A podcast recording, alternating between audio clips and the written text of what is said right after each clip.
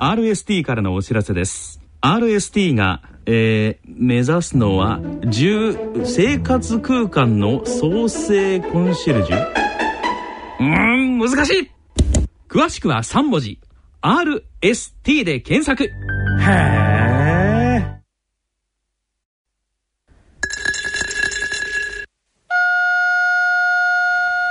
静岡町角電気屋さんのコーナーです。このコーナーでは静岡県各地の商店街などで活躍されていらっしゃいます電気店の店主の方にお話を伺ってまいります。ご案内役は静岡県在住の歌人田中昭義さんです。ご機嫌いかがでしょうか？田中昭義です。静岡町角電気屋さん。このコーナーでは静岡県内各地で商店街などの地域活動を担っておられる電気店の店主の方に、えー、インタビューをさせていただきます。そして静岡各地の様子電化製品をめぐるエピソードなどを静岡県在住の私田中昭義が伺ってまいります。さて、えー、今月は静岡県電気商業組合理事長の石井勝次さんにお話を伺ってまいりたいと思います。まあ、いろんな35年間の中で街の表情も変わってこられたと思うんですけれども、はい。はい、その中で商店街の中で電気屋さんってどんな役割というかだとお考えですか？そうですね。地域の人たちっていうのは高齢化が結構進んでます。確かに。はい。で今回あのもうやってますけれども今もやってますがあの安心安全点検パトロールというキャンペーンをやってます、はいでこういうことをあの組合でも今やってます、はい、でこれはまあ年に一度必ず11月はやるわけですがでそのお困りのことあるいは使っている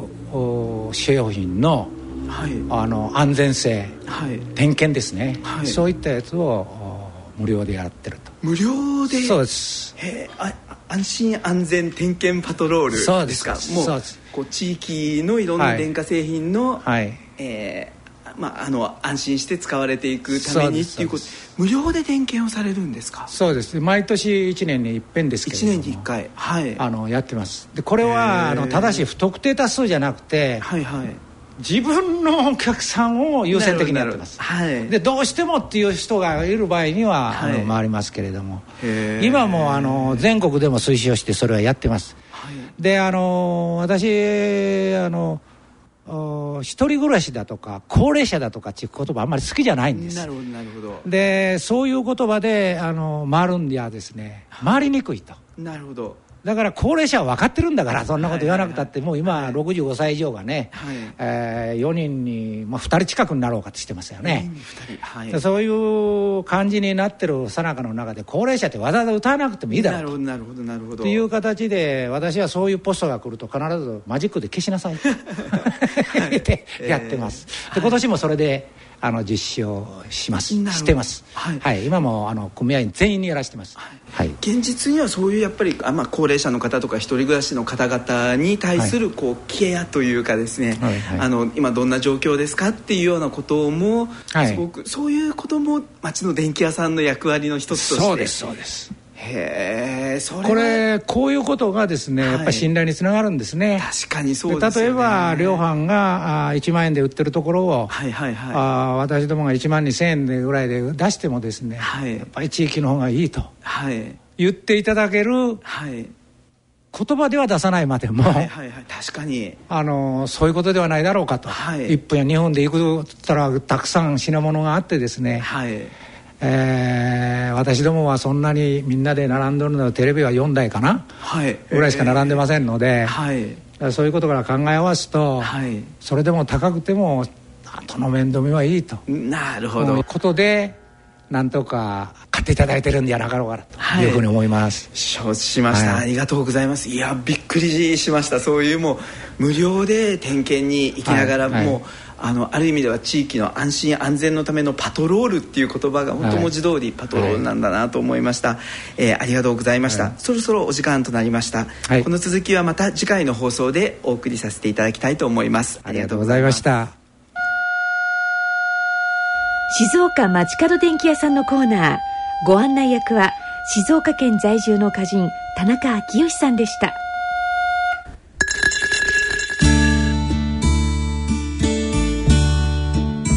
人のための大人のラジオ。ラジオ版私の履歴書のコーナーです。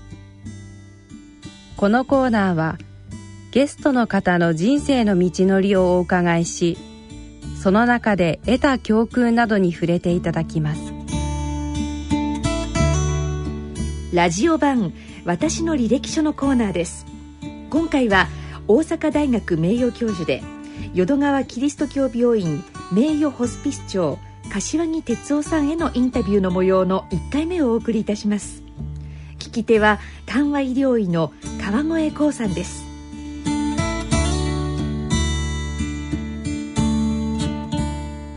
橋先生どうもお久しぶりで。どうも。久しぶりです。あの今日はありがとうございます。あの今日はあの命への眼差し、はい、これはあの命の言葉社から3月に発行された本だと伺っておりますけど、えー、出版記念の講演会があったということで、はいはい、あのどんな内容の本なんでしょうか？えー、そうですね。私もあのホスピスで、えー、2500名ぐらいの方の、はい、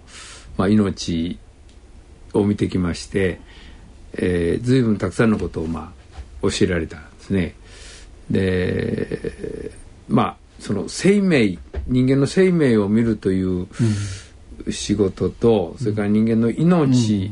を見るという仕事の両方をやってきたと思ってるんです。でどうもその生命と命というのが違うというふうにだんだん思い出しましてまあ、その辺のことを書いたんですけどもう生命っていうのはあの有限で、あの必ず終焉を迎えるわけですけど、あのその患者さんの命っていうことを言いますと、命っていうのはあの無限なんですね。だからその患者さんが生命の終焉を迎えられてもあのご家族の中にその患者さんの命っていうのはずっとこうあの引き継がれるというふうにあの思っていまして。そういう内容のエッセイになるんでしょうかね。うんまあ、エッセイっていうかこれあの、まあ、ある新聞にあの連載されたもの1年間え連載をしたものをおまあ、まとめてちょっと修正加筆をしたというはい、だからまあ人人間の命というものに対しても私自身がこうどういう眼差しを向けてきたかというようなことをまとめた。うんそれが眼差しですね。はいはい。ああ、わかりました。まあ、本当に今日はその出版の記念会終わってすぐ引っ張り出しちゃってどうも恐縮です。で先生からにはたくさんたくさん教えていただきたいことがあるんですけども、はい、あのまず略歴と申しますか。先生のご出身とかその辺からちょっと掘り起こしてみたいなと思うんですけど、はい、ご出身とかあのそれからあのご家族のこと差し支えなければ教えていただければなと思います。今の先生とのお仕事との関係でですね。私はあの昭和14年の生まれなんですがあの1939年生まれです。であの兵庫県の淡路島で生まれたんですね。で育ったのは大阪なんですけれども、うん、父親が私の3歳の時に、えー、結核で亡くなりましてであとはその母親が私を育ててくれたということで。まあ親一人子一人のあの家庭に育ったという、まあ、ちょっと特殊なところがあります。先生おばあ様がいらして、はい、それはその先生のあのおばあさんっていうのは父方母方？母の母です。母のお母さんで、はい、その方があのー、家でお亡くなりになったっていうようなことをちらっとお伺いしたんですけどあごめんなさい。家で死を迎えたのはあの父の母です。お母様。はい。74歳で自宅で亡くなりまして。それは淡路島ですか、ね、いえいえいえあの大阪なんです。大阪の方で。はい、で私が中学校の2年生の時にあのまあ当時のロロースで亡くなった、うん、これはあの父の母親です。なるほどはい、あの母子家庭で先生育てられた中で、えーえー、ある意味でおばあさんとかそういう存在っていうのがかなり大きかったと思うんですけども、ね、やはりそこでなんかやっぱり死っていうようなことについて考えられました？その頃は。ええ。ー、あのー、実際に、えー、その74歳で祖母が亡くなった時に私は初めて、あのまあ、人間の死に、うん、あの、まあ、遭遇したといいますか。で亡くなった次の朝にの母があのおばあちゃんの下に手を当ててごらんっていうふうに言いましてでこう手を当てた時にこうなんか遺体独特のあのゾクッとするような、あの冷たさですね。今でもはっきり覚えてるぐらい非常に強烈な印象だったんですね。でああおばあちゃん死んだんだなというふうに思いましたね。あのあれはやっぱりあの子供の頃のそういうあの体験っていうのは一生ある意味で我々残りますね。そうですね。私も母あの祖母を失った時、母が同じように先生おっしゃられて、え手をあの当ててって感じますが、えあの触らせてもらったんですけど、同じような感覚。そうですね。強烈な印象でしたね。そうですね。はい、でその後まあいろいろあったと思いますけど、先生阪大の医学部に入られて。はいえー、まああのその後精神科を選ばれるわけですけれども、はい。はい、大学時代に先生のこのある意味でのバックボーンになっているキリスト教に出会われたというふうに伺っておりますけど、その辺のことはいかがでしょうか？今の仕事と関係したような影響を与えたんでしょうかね？そうですね。まああの大学2年生の時にあのまあ友人に誘われて、うん、えー、初めて教会の門をくぐったんですけど その時にあの宣教師の先生が、なんか一生懸命こうたどたどしい日本語で、うん、あのクリスマスのメッセージをこう、お話をされていて私はそのどういうか熱心さに、まあ、興味を持ったというんですかあのまあアメリカからこちらへわざわざその選挙のために来られて、日本人のためにこう一生懸命話をしておられる、その姿にまあ感動を覚えたって言いますかね。でその背景に一体どういうものがあるんだろうかという、まああのちょっと探ってやろうというふうな、そんな気持ちで教会へ通い出して聖書を読み出した。ということですね。あのまあどうしてもキリスト教に触れるって言った時には若い時は、頭で何でも考える時代ですから、えーね、先生はそういう意味でキリスト教を理解をする時に、えー、壁みたいなものに渡らなかったですか？いややっぱりあの聖書を読んだ時に、えー、あの奇跡という壁がありましたね。あの亡くなった人を蘇らせたり、はい、自分でその湖の上を歩いたとかですね、あの後悔がこう2つに割れたとか、なんかとにかくその聖書に書かれているさまざまな奇跡がどうしても信じられなくて、えー、なぜこんなことを人々は信じられるのかなというようなことを思ったことはありますね。なんかそれはあの乗り越えるきっかけになるようなことがあったんですか？なんかあのそれこそ信仰的な体験とか。そうですね。まあ私あの教会行き出して洗礼を受けるまでに5年ぐらいかかったんですね、うん、まあちょっと頑固者だったんかも分かりませんがで その中でやっぱりあの罪っていうことがあの非常に大きな課題 sin ですね。ですね。まああの sin っていうのは、あの SIN っていう、うんスペルでこの愛が中心に私が中心にありますね。というようなことをその宣教師の先生が言われてあのこの自分中心っていうのは大きな罪でこれはいくら人間が努力してもあのその罪から解放されることはないんだという、まあ、その辺のところからだんだんこう納得してきたといいますか。もうだけど考えてみればあのーキリスト教の本質に関わるようなつまずきであるしあの気づきと言えますね。そうですね。やっぱり現在っていうようなこと、えー、まああの要するに人間が中心にっていうような、えー、そういうところに、えー、あのまさに罪の根源があるっていうようなところだと思いますけどそ、ね,、こへ気づかれてっていうこと、はい、ああそうですか。あのそれであの、まあ、その後あの大学卒業されてあの、まあ、精神科選ばれてワシントン大学へあの留学されてこれは先生30の時だったと伺っておりますけど、ねはい、これは先生のそのホスピス医としてのその後の歩みあるいは医者としての歩みっていうのに影響を与えましたかかなり、えー、まあ、非常に大きな影響を与えてくれました与えてくれたというか与えましたですね。私もあの卒業してから3年間大学の精神科であの診療と研究に従事したんですけど、うん、あの学生時代からもうもしできればいつかあの留学をしたいという気持ちがありましてあの英語がとても好きで あの英語の勉強してたこともありましてね。それで留学試験をインターンの時に受けて、はい、でまあ幸い留学試験に通ったのであのまあワシントン大学の精神科に入留学をして。でその3年目に あの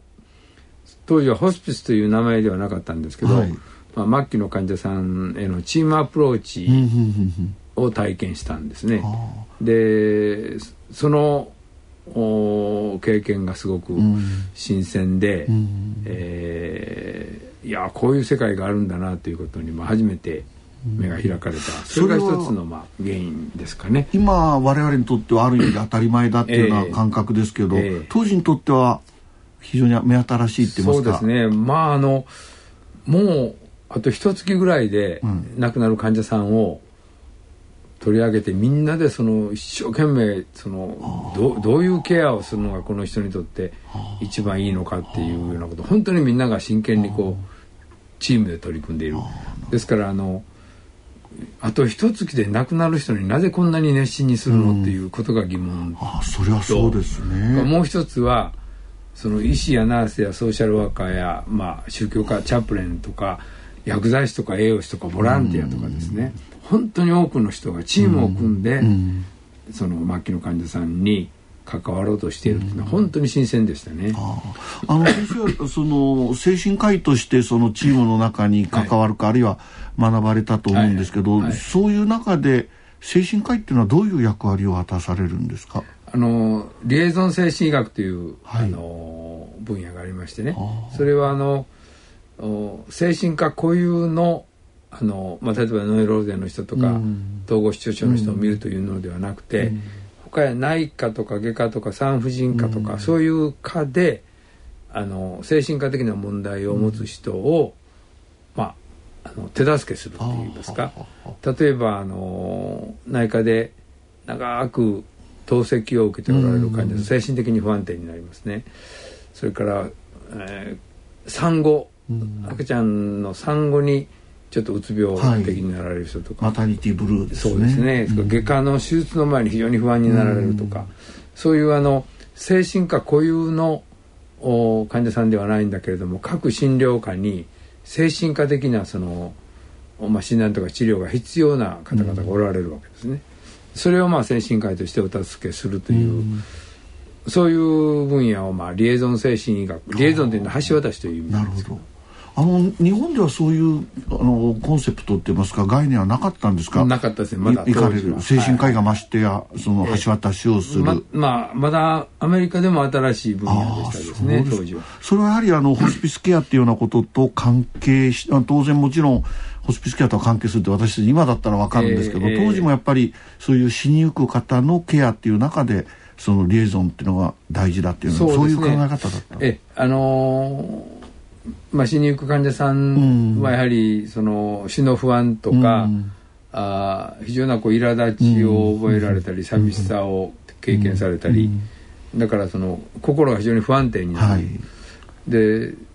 時にはそのことでちょっと混乱状態になられたり、不穏な状態になられたり、そうするとこれはもうかなり精神科的な、あの治療が必要になるわけですね。ですからあの精神科医が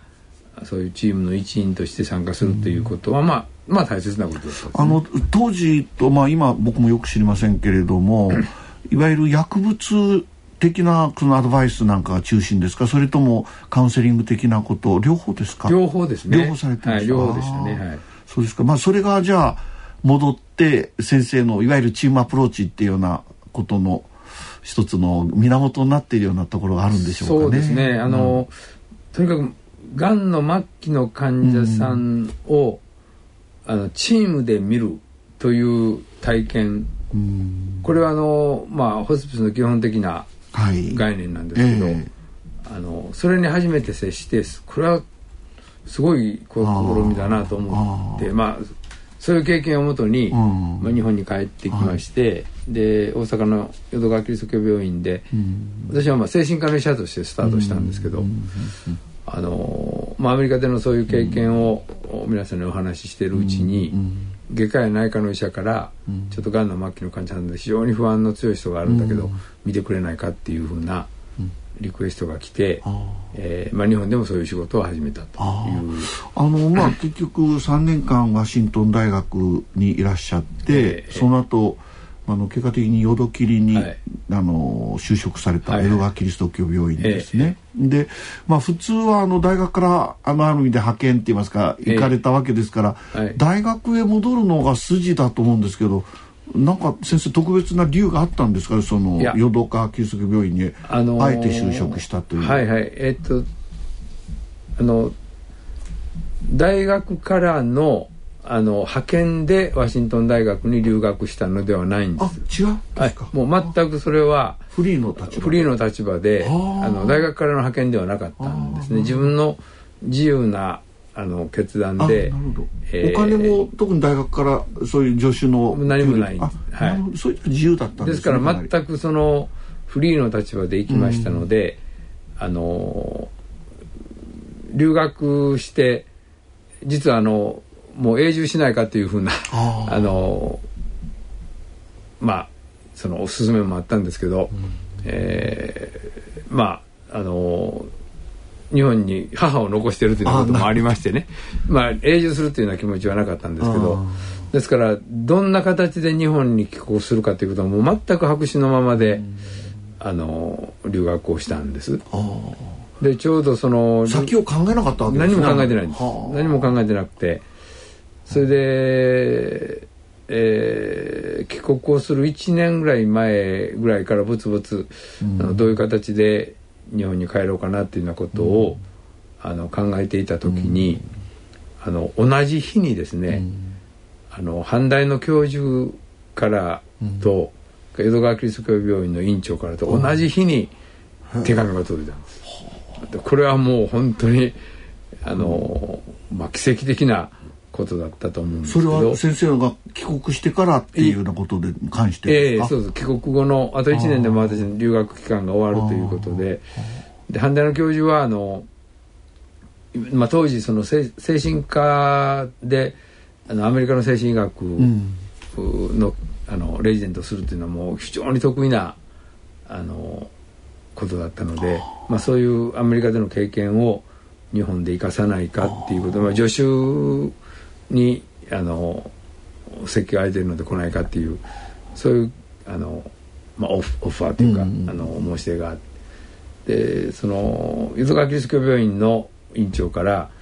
ぜひあの病院に今精神科がないので、うん、あの帰国を精神科を開設してくれないかっていう、うん、まあありがたい。両方ともありがたい、まあ。あのオファーですね、申し出たんですけど。まあ迷いましてね、ど どちらにしようかということ、はい。あそうですか。ね、まあ最終的にはあのえいって決めたわけですね。いやまああのなかなか決められなくて、リストを作りましてね、あの阪大病院と、それから淀川キリスト教病院と、うんまああの将来性とか、うん、研研究を私したかったので、うん、あの、うん、共同研究者がいるかどうかとかなるほど。給料はどうかとか世間体とかね。損益計算書をこう作ったわけですね。まあ損益計算書というか何か分かりませんけど。ででどちらが旗が上がったんですか？全部反対なんですね。ところがあの最後の方にこうこれキリスト教の用語ですが「御心」というふうにこう変えてしまったというか、書かされたというか、まあ、神様は私に何を望んでおられるのかっていうふうな気持ちがずっとあったんですね。そしてそのリストをじっと見てる間にこの「御心」という言葉が字がなんかこうわーっと大きくなってきたっていう。これも何とも言えない感覚なんですけどね。まあそれが決め手でしたね。なるほど。はい、損益計算じゃないですね。そうなるとね。そうですね。はあ。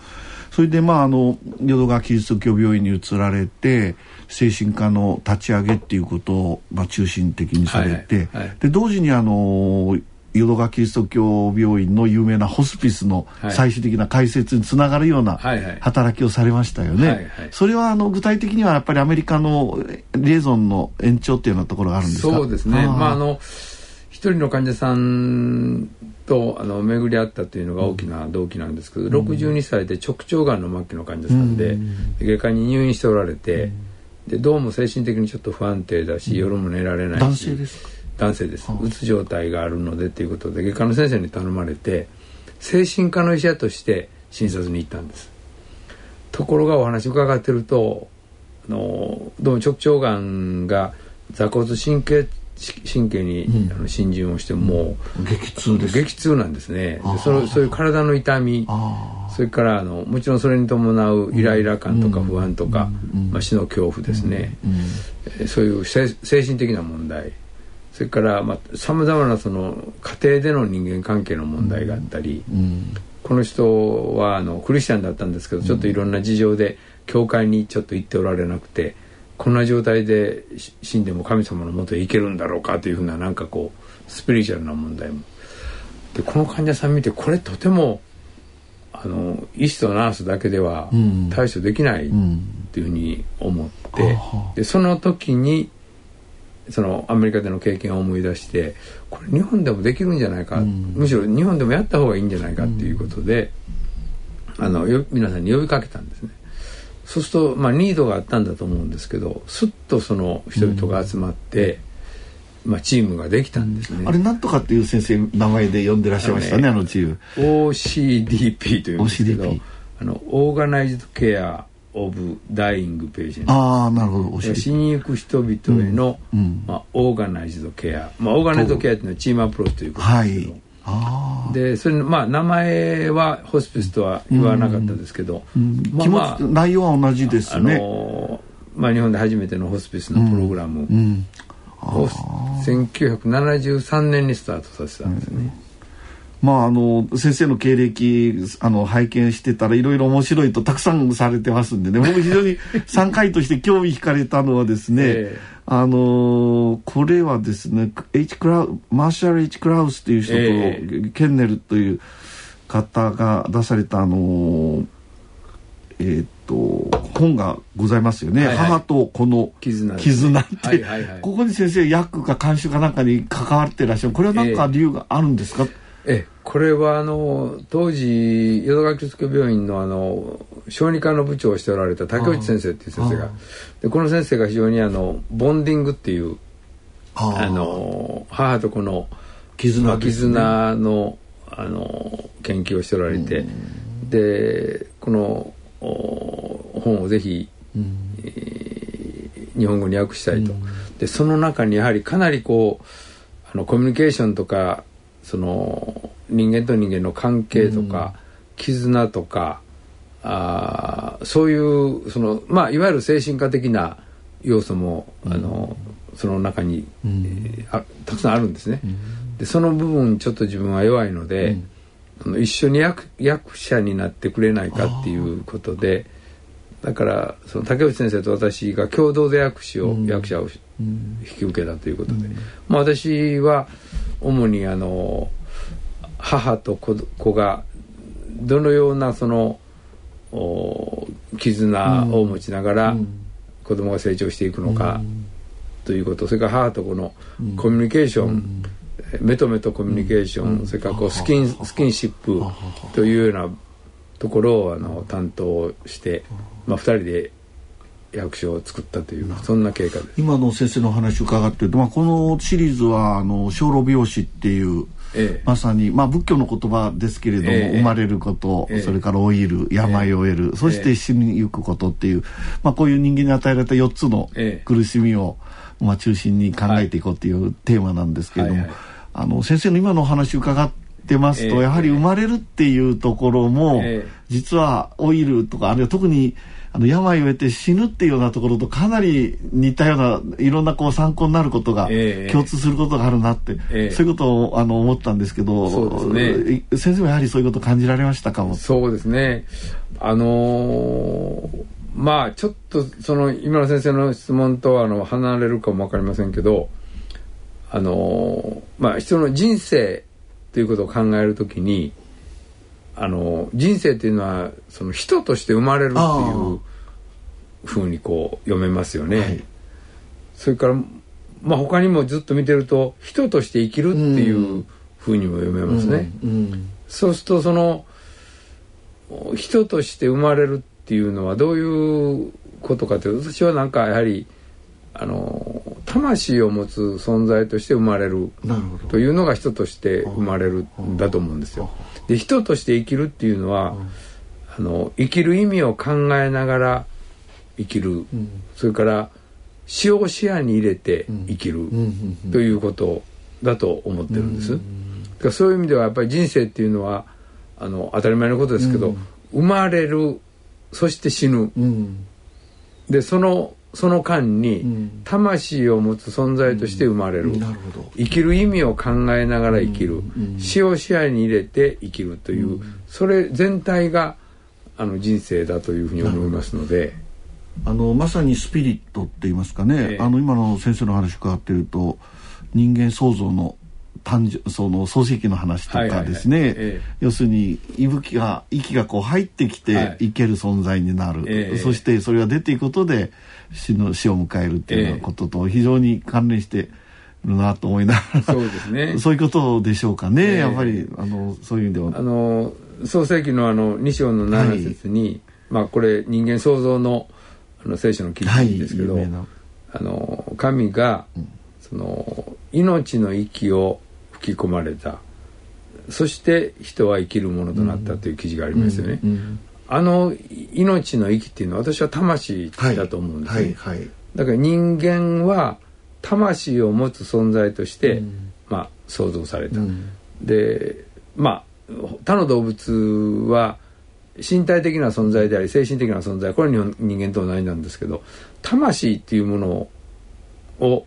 まあ、聖書ではですね、うん、動物には吹き込まれていない、うん、人間にだけ吹き込まれたものであるという。そこはやはりかなり大きい違いだと思いますね。淀川キリスト教病院名誉ホスピス長柏木哲夫さんへのインタビューの第1回目をお送りいたしました。聞き手は緩和医療医の川越光さんでした。この続きは次回の放送でお送りいたします